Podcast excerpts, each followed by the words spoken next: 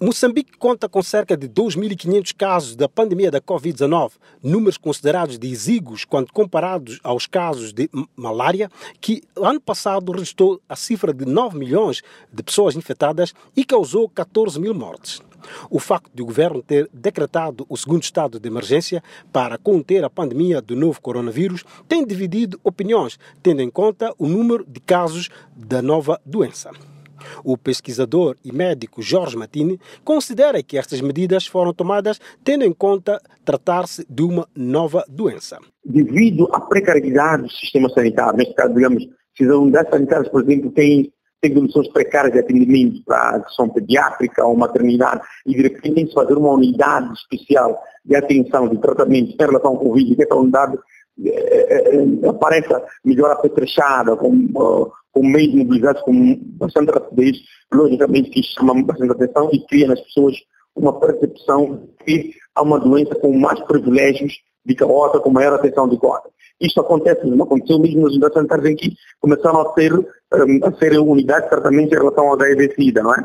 Quando iniciou a questão do, do, do tratamento antirretroviral, e antirretroviral, criou também um, essa percepção de que os pacientes da HIV-Sida eram pacientes com bastante privilégios, tinham médicos disponíveis, um, tinham medicamentos um, eh, e, e, recebiam eh, kits diferentes dos outros. O governo é acusado de desviar recursos que deveriam ser canalizados a outras doenças para atender a Covid-19.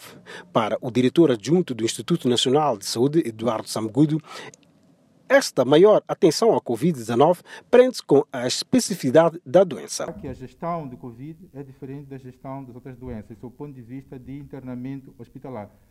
Todos os casos de Covid são admitidos nas unidades de isolamento.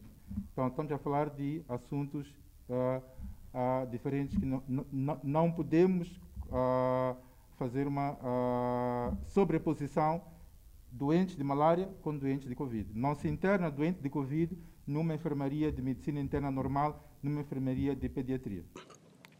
Sam Kudu sublinhou que as medidas adotadas estão a ser implementadas para evitar o colapso do setor de saúde nacional. A essência da declaração do Presidente da República é relativo à necessidade de protegermos o Sistema Nacional de Saúde. Lembrar que a declaração de estado de emergência, a partir de abril, aí, que durou quatro meses, ela tinha como três principais pressupostos. Primeiro, era atrasar o progresso da epidemia, aquilo que nós chamamos de atrasar o pico, que os nossos dados mostram que Moçambique conseguiu atrasar o pico.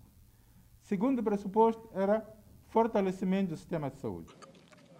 Para o ministro da Saúde, Armindo Tiago, as medidas adotadas com o estado de emergência visam garantir a defesa da saúde pública.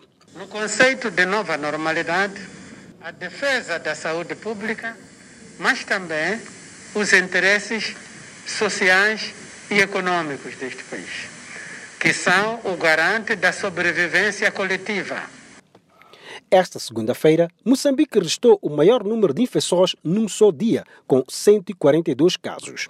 De Maputo, Alfredo Júnior para a Voz da América.